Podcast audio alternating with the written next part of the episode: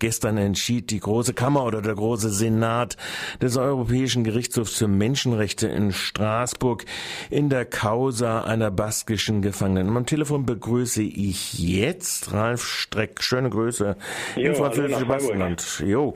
Ralf, ähm, diese Entscheidung war eigentlich erwartet worden. Es hatte schon ein äh, kleineres Gericht oder das Gericht der ersten Instanz des Europäischen Menschenrechtsgerichtshofs die Rück, das rückwirkende Anrechnung von der Höhersetzung, Anhebung von Strafen gegen baskische Gefangene über die Höchstgrenze von 30 Jahre hinaus schon für äh, gegen die Menschenrechte, einen Verstoß gegen Artikel, ich glaube 17 ist es, der Menschenrechte äh, befunden. Menschenrechtskonvention. Ja, Menschenrechtskonvention befunden.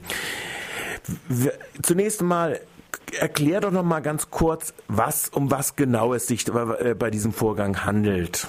Es handelt sich da um einen sehr merkwürdigen Vorgang, weil normalerweise würde man ja sagen, wenn man Strafen verschärfen will, dann macht man einfach ein neues Gesetz.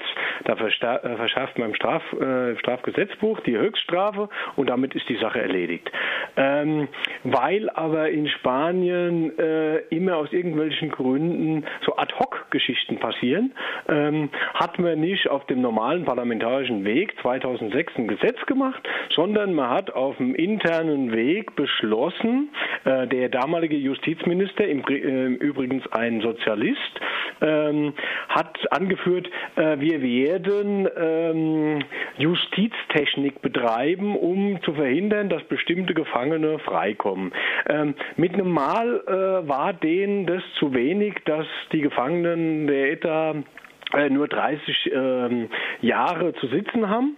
Und äh, dann haben sie halt irgendwie geguckt, wie sie das hinkriegen können und haben sich dann überlegt, ähm, dass man was früher die Anrechnung von Hafterleichterung auf die, auf die Höchststrafe war, dass man das jetzt auf die ver, äh, verurteilte Strafe anrechnet. Ähm, das heißt, bei ETA-Gefangenen, die bisweilen wie die Ines del Rio für 1000 Jahre oder so verurteilt werden, ähm, da kann man gar nicht so viele Hafterleichterungen äh, zusammensammeln, um jemals vor der Höchststrafe von 30 Jahren damals rauszukommen. Ähm, das bedeutet im Fall von ihr, dass sie eben äh, 2008 ähm, hätte freikommen müssen. Und seit 2008 sitzt die gute Frau jetzt also schon fünf Jahre illegal in Haft.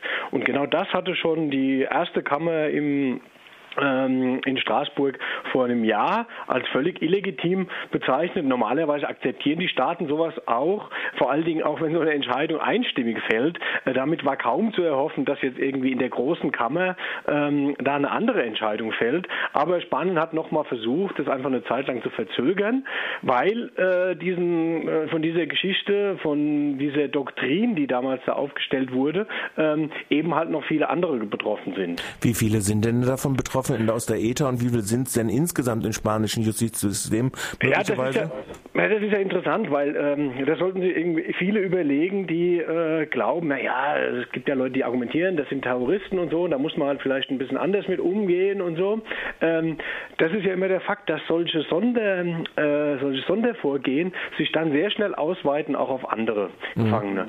Das heißt, wir sind jetzt ähm, konkret betroffen mit äh, von 56 Fällen, wo die ähm, quasi der Gerichtsweg schon durchgeklagt ist. Das heißt, man muss ja, bevor man zum Europäischen Gerichtshof gehen kann, muss man erst den Gerichtsweg im Land durchklagen. Und das ist ja bei der äh, guten Frau Ines del Rio, das war die erste, die das geschafft hat und deswegen äh, zum ähm, Europäischen Gerichtshof kam.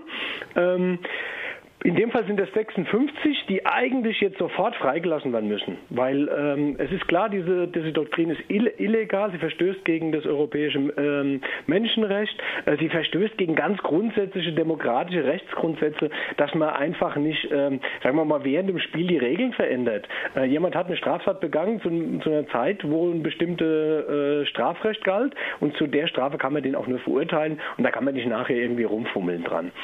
Das sind aber jetzt nur die Fälle, die jetzt da quasi schon durchgeklagt sind. Dann gibt es noch äh, etliche Fälle vor spanischen Gerichten, äh, sei es oberste Gerichtshof oder Verfassungsgericht. Es ist ja auch äh, äh, interessant in Spanien, dass das Verfassungsgericht diese Doktrin abgesegnet hatte. Ähm, deswegen kommen einige Leute auf die, auf, den, auf die Größe von 137 Gefangenen allein der ETA. Und dann gibt es nochmal, äh, weil es mittlerweile eben, wie ich schon gesagt hatte, ausgeweitet wurde, gibt es noch alle möglichen Gefangenen, weil das äh, quasi so wie eine Art ähm, Sicherheitsverwahrung in Spanien mittlerweile auch eingesetzt wird. Da hat man auch nochmal so ungefähr äh, zwei, drei Dutzend ähm, die davon ebenfalls noch profitieren könnten. Da sind ähm, ist zum Beispiel auch, äh, und das ist natürlich auch so eine andere Argumentation, die jetzt dann da immer kommt, wenn moralisch argumentiert wird, dass da zum Beispiel auch äh, Vergewaltiger drunter sind und so. Aber das ändert ja alles nichts an der Tatsache, dass man einfach für solche Geschichten, wenn man das sauber machen will, äh, einfach das Strafrecht ändern muss und nicht einfach da äh, Justiztechnik betreibt. Ja, das scheint dann ja so ungefähr so zu sein wie in der Bundesrepublik auch, wo das um die Frage der Sicherheitsverwahrung, du hast das Stichwort schon gegeben, auch gegeben hat, wo auch äh, erst äh, ein Urteil des Europäischen Gerichtshofes für Menschenrechte dort äh, Abhilfe geschaffen hat und auch dieses Verfahren jetzt geändert werden Wobei muss. das da ja ein Gesetz war, ne? Ja, ja, da war es immer war noch, sogar ein Gesetz, genau. War, war noch nicht mal ein Gesetz, ja. es ist einfach nur, das waren immer diese Ad-Hoc-Geschichten. und ja. das ist natürlich jetzt in Spanien, äh, jetzt hat halt die, die regierende Volkspartei, die hat halt ein Problem. Ich meine, wie gesagt, äh, das, diese Geschichte ist unter den Sozialisten ähm, aufgenommen worden, aber die hatten damals schon die beiden großen Parteien, der diesen Antiterrorpakt, in dem sie auch damals das Parteiengesetz, das neue verabschiedet haben, ähm, wo dann Batasuna verboten wurde. Ähm, da haben sie halt solche Sachen gemacht, deswegen ist das von beiden Parteien gedeckt. Äh, die PP, also diese Volkspartei, hat es äh, auch noch stärker vertreten, die, die letzten Jahre über diese Doktrin da weiter anzuwenden. Ähm, die haben jetzt halt ein Problem, weil ähm, die haben halt äh, quasi den ganzen, anstatt sauber Gesetze zu machen, haben die halt den Opferverbänden, äh, die halt ihnen nahestehen, äh, immer suggeriert, ja, wir können die da schon noch ein paar hundert Jahre im Knast lassen, also falls sie so lange leben. Ähm, das war halt eigentlich allen klar, die sich ein bisschen mit, äh, mit ein bisschen Rechtsverständnis haben, dass das nicht geht. Deswegen sind natürlich jetzt einige Opferverbände Verbände, nicht alle, äh, völlig entsetzt. Äh, die AVD, das ist also, ich würde mal sagen, die gehen schon sehr stark in den rechtsradikalen Hintergrund. Ähm, das ist die größte im Falle der ETA.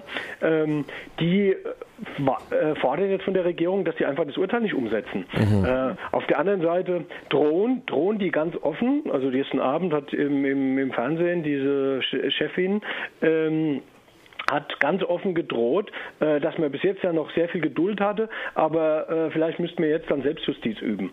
Ähm, also da waren schon bestimmte Geister jetzt äh, wach, die ähm, und die Frau hm, hat auch ein sehr merkwürdiges Verständnis gezeigt, weil sie sagt, jetzt in Spanien wurden jetzt die Menschenrechte außer Kraft gesetzt, anstatt festzustellen, mhm. dass in Spanien jetzt die Menschenrechte in Kraft gesetzt wurden. Mhm. Ähm, und dass eben, wenn man sowas ja machen will in einem Rechtsstaat, sowas nur über saubere Gesetze geht geht. Und dann hat man auch ähm, vom Europäischen Gerichtshof kein Problem wenn man die Gesetze sauber macht und die den Menschenrechten entsprechen, natürlich. Kurze Frage, kurze Antwort, weil bei uns gleich die Nachrichten äh, losgehen müssen. Ähm, was äh, ist insgesamt? Also es gibt ja Reaktionen in Großbritannien immer, wenn die vom Menschenrechtsgerichtshof abgeurteilt werden, dann überlegen sie sich, ob sie in der EU bleiben. Ist das auch eine Debatte in Spanien? Nee, das können die sich natürlich nicht erlauben. Ich meine, wenn man so halb im Rettungsprogramm ist, dann fängt man natürlich so eine Debatte jetzt nicht an.